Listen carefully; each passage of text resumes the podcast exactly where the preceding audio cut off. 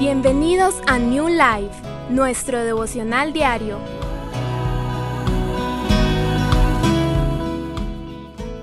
El mensaje de hoy, libertad y obediencia.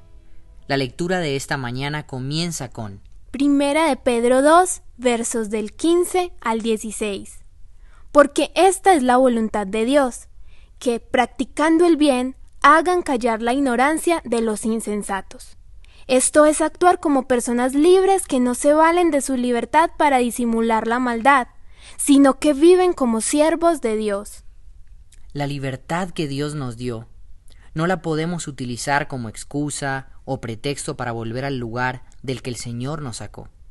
Si Cristo rompió las cadenas y te hizo libre, entonces no tiene sentido volver a ponerte los grilletes para volver a estar nuevamente atado o preso del pecado.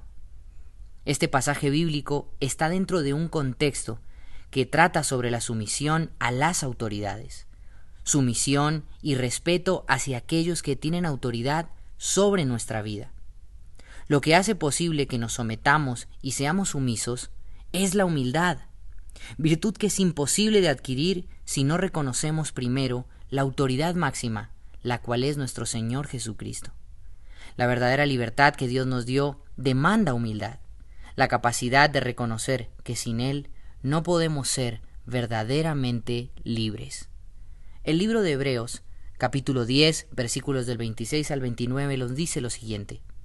Si después de recibir el conocimiento de la verdad pecamos obstinadamente, ya no hay sacrificio por los pecados.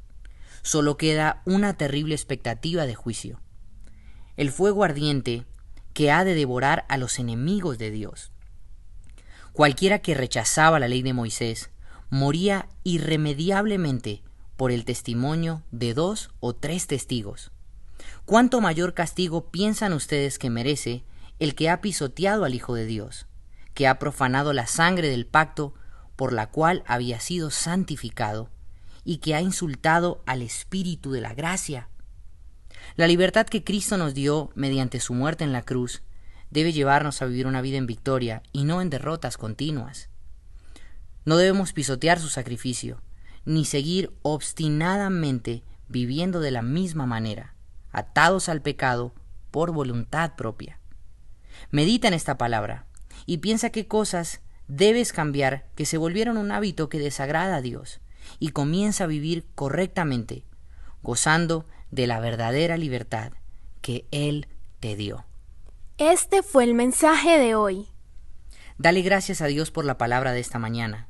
Medita en ella y dispón tu vida para practicarla y sé influencia para quienes te rodean.